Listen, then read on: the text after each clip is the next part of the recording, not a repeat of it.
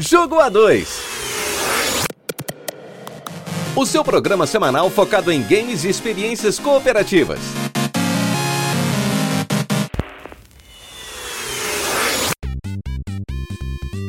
Olá, heróis e heroínas, sejam muito bem-vindos mais uma vez ao Jogo A2. Eu sou o Léo Oliveira. E eu sou Yasmin Martins. No episódio de hoje nós vamos conversar um pouquinho sobre Trine. Para começar, ele foi desenvolvido pela Frozen Byte e distribuído pela Nobilis. É, saiu para Windows inicialmente, depois saiu uma versão para o PS3 e logo saiu para todas as plataformas. Lembrando que a gente jogou o remake que foi lançado em 2014 no PS4. É, o que saiu para todas as plataformas foi justamente esse remake. A primeira versão eu acho que ela ficou só para Windows e PlayStation 3, se eu não me engano. Inclusive, eu tive acesso a essa primeira versão na casa de um amigo meu da época, assim, que ele, ele jogava bastante em PC. Na verdade, ele só jogava em PC. E ele teve acesso ao jogo, o computador dele era um, um pouco melhor, assim. E o jogo me chamou muita atenção porque eu sempre gostei de jogos de plataforma. E até então, dos jogos que eu pelo menos tinha consumido, eu nunca tinha visto um jogo tão bonito, com um cenário tão detalhado assim, que nem era o Trine. Mas apesar disso, ele meio que ficou no, no, limbo da minha memória, assim, porque eu lembro que eu fiquei muito impressionado, mas eu não corri atrás de jogar ele, mesmo porque tinha essa limitação, eu não tinha PlayStation 3 na época, né? E, e nem um PC bom que rodasse ele. Então ele ficou no limbo da minha memória. Eu só fui lembrar dele quando eu peguei um PlayStation 3 em 2011. E aí eu joguei ele, o, o Trine 2, na verdade.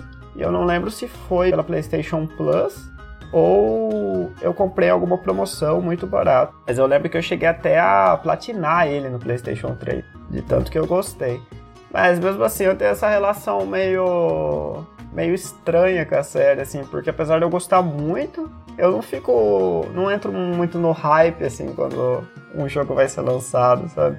Acho que o último lançamento foi Trine 4, né? E eu não fiquei muito ansioso pelo lançamento, assim, mas eu sei que sempre que eu vou jogar Trine, eu vou curtir bastante, assim. É, é um estilo de jogo que eu gosto pelo menos que a gente jogou é bem parecido, né? Então, eu acho que é por isso que a gente também não fica. Ele é gostoso de jogar, mas a gente também não entra muito no, na hype de ansiedade, de querer jogar logo e comprar Sim. os próximos. Mas é, o jogo ele tem, né, um, um plano de fundo também, uma história até que bem interessante, né? E do que se trata essa história? Bom, aqui a gente vai ter um reino destruído, que o rei acabou morrendo e ele não deixou ninguém para herdar o seu trono, né? E por conta disso, é, o, o seu reino tá in, muito instável e as, os mortos-vivos, né? Eles de repente aparecem para tentar é, pegar esse reino, né? Já que não tem mais um líder no comando, vamos dizer assim. Bom, o jogo então ele vai começar sem mostrar muito bem o tempo que passou depois do rei morrer e depois que os mortos-vivos entraram e invadiram esse reino. Mas a gente vai conhecer então três personagens. A primeira é a Zoya, que é uma ladra e ela vai possuir então um arco e flecha para combater os inimigos. E ela também tem um gancho que vai ser muito útil durante o jogo. Eu particularmente só jogava com a Zoya. Só.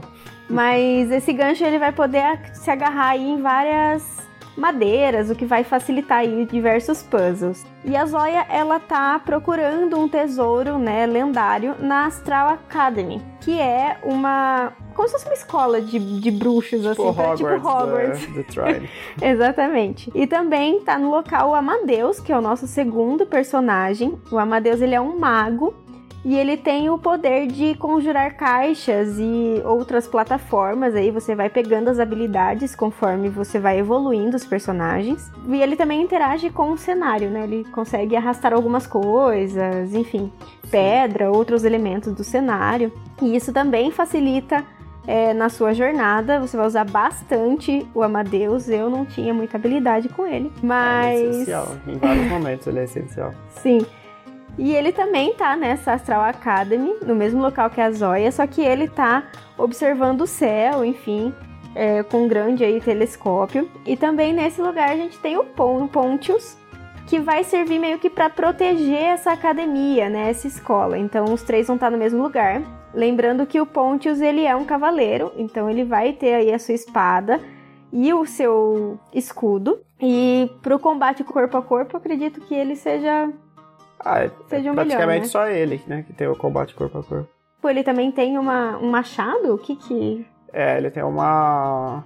Como se fosse um porrete, né? Um martelo, assim, que É. ele joga. e Que ele vai também jogar pra interagir, pra quebrar coisas do cenário. Sim, também sim. Vai, vai ajudar aí é, a conseguir atravessar as fases. E acaba que esses três personagens, que são né, os principais aí da história, eles estão ao mesmo tempo no mesmo lugar e de repente eles estão numa câmara, todo mundo junto, onde eles co- encontram um tesouro. Só que quando eles tocam esse tesouro, os três acabam desaparecendo e eles vão descobrir com o tempo que esse artefato vai, ele se chama Trine, né?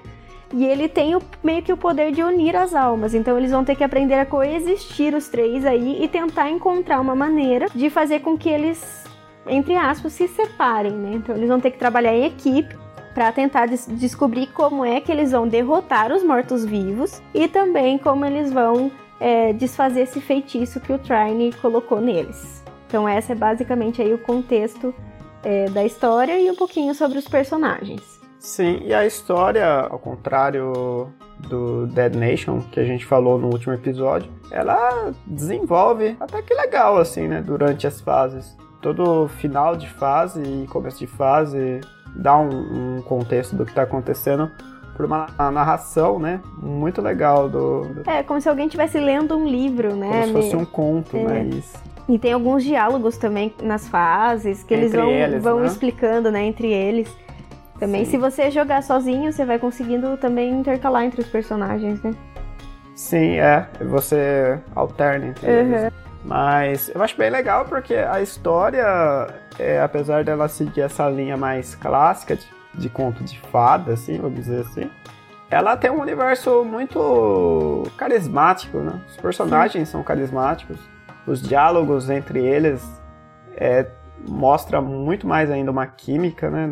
É muito fácil você criar empatia pelos personagens. É, eu acho que vale a pena lembrar que esse jogo não tem tradução, né? Isso, é. Porque a gente fala da história e tal, mas tem que ter um básico aí, do, a não ser que você queira ficar parando. Porque assim, a parte que o narrador tá falando, né, entre uma fase e outra, você consegue é, traduzir se você precisar. Você tem é esse os tempo. loadings, né? Isso, então você só vai continuar quando você apertar o X, por exemplo. Sim. Só que nos diálogos não, então se você tem que ou ter uma, né, escutar legal assim, né, conseguir entender o que eles estão falando, ou ter uma base de inglês para conseguir ver as, as legendas, né? Sim. é. E isso é uma coisa que me dificultava muito, porque por mais que eu conseguisse entender, eu não conseguia jogar e ler ao mesmo tempo. É, eu não tive tanta dificuldade. Porque eu assim. tenho muita dificuldade em jogo de plataforma.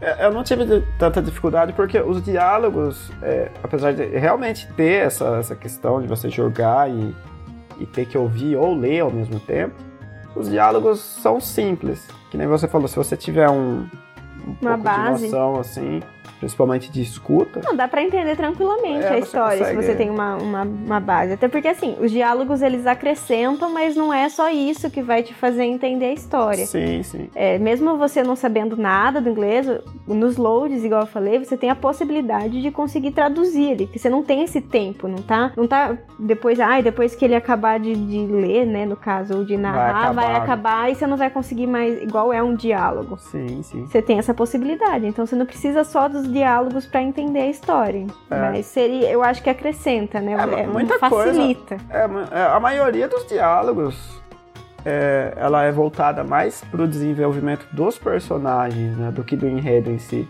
O enredo ele desenvolve é, nas telas de loading mesmo, assim, falando do- dos lugares que eles chegaram e tal, Sim. e como a jornada tá, tá acontecendo. E sobre a jogabilidade do jogo, é, o que, que a gente pode falar? Bom, o, o Trine, como a gente já falou, ele é um jogo de, de plataforma e ele é baseado em puzzle.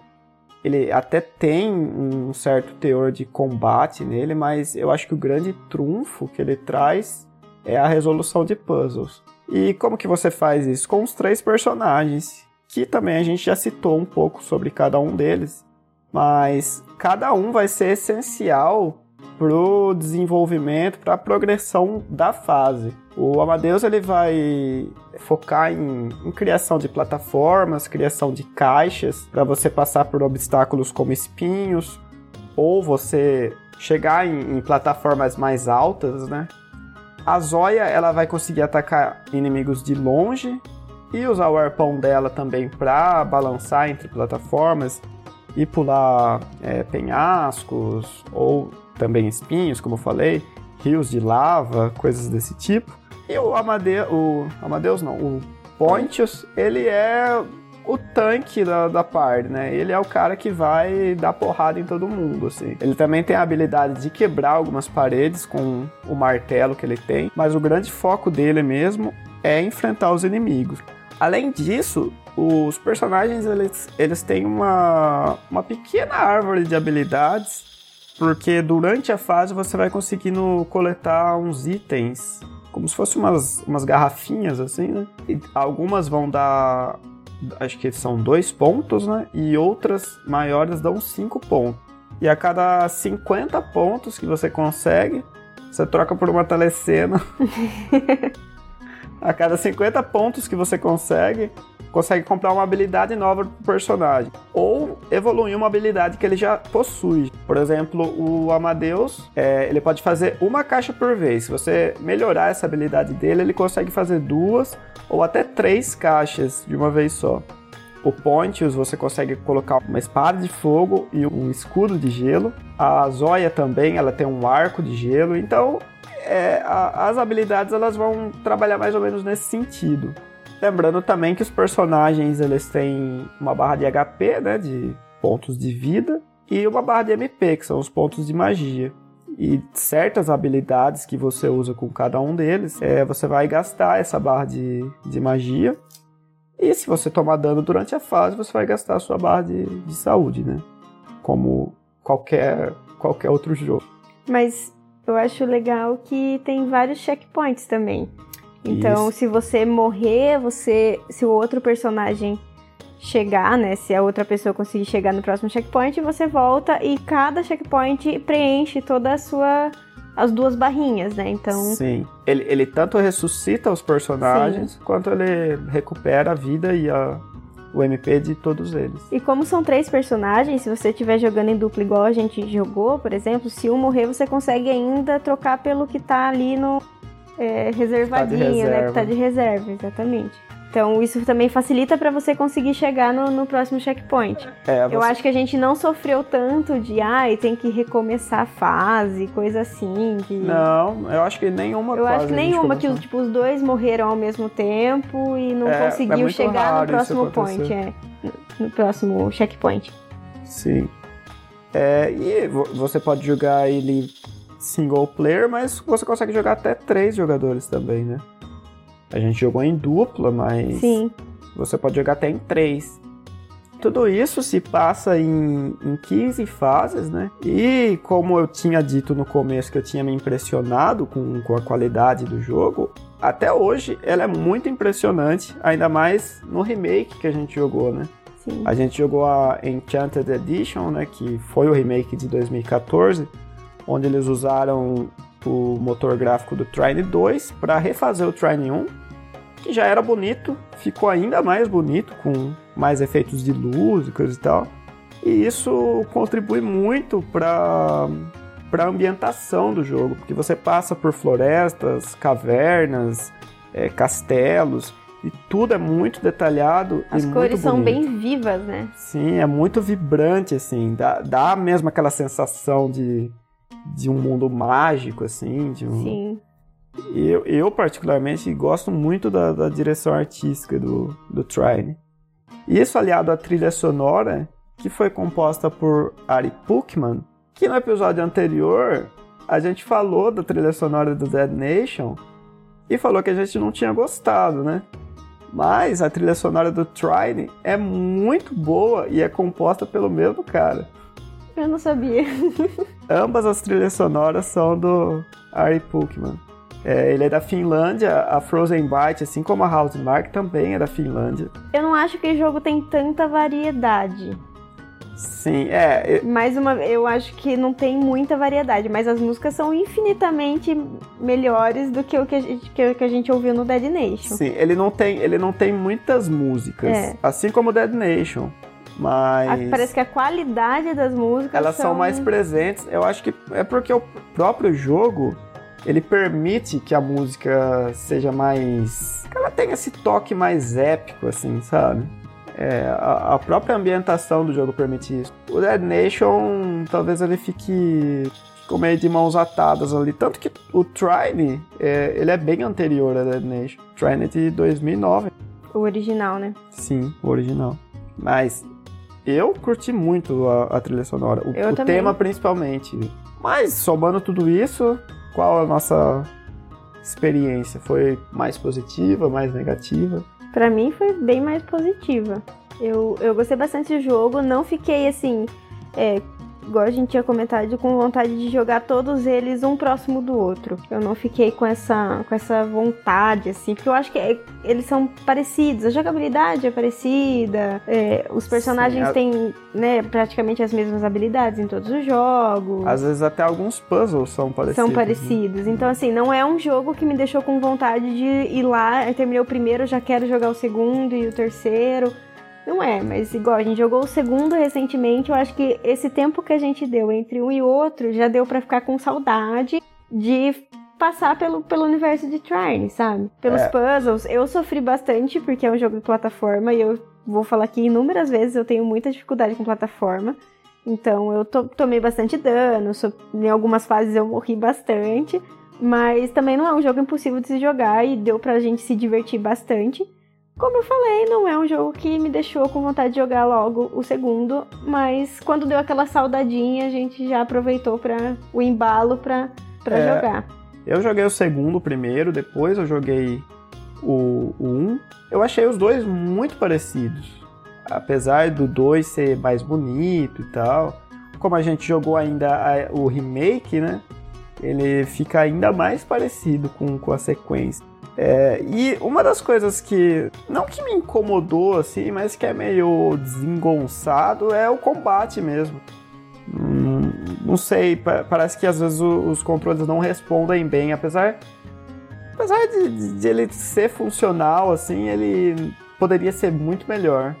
É, dá a impressão que por ele não ser tão focado é, no combate, ser focado em, em puzzles Em e tal, puzzles. a impressão que deu é que não, não deram tanta, entre aspas, importância pra maneira desses combates acontecerem, entendeu? É, ele não foi muito muito lapidado. É. E como a gente jogou o 1 e o 2, é, eu não vi evolução nenhuma nesse sentido.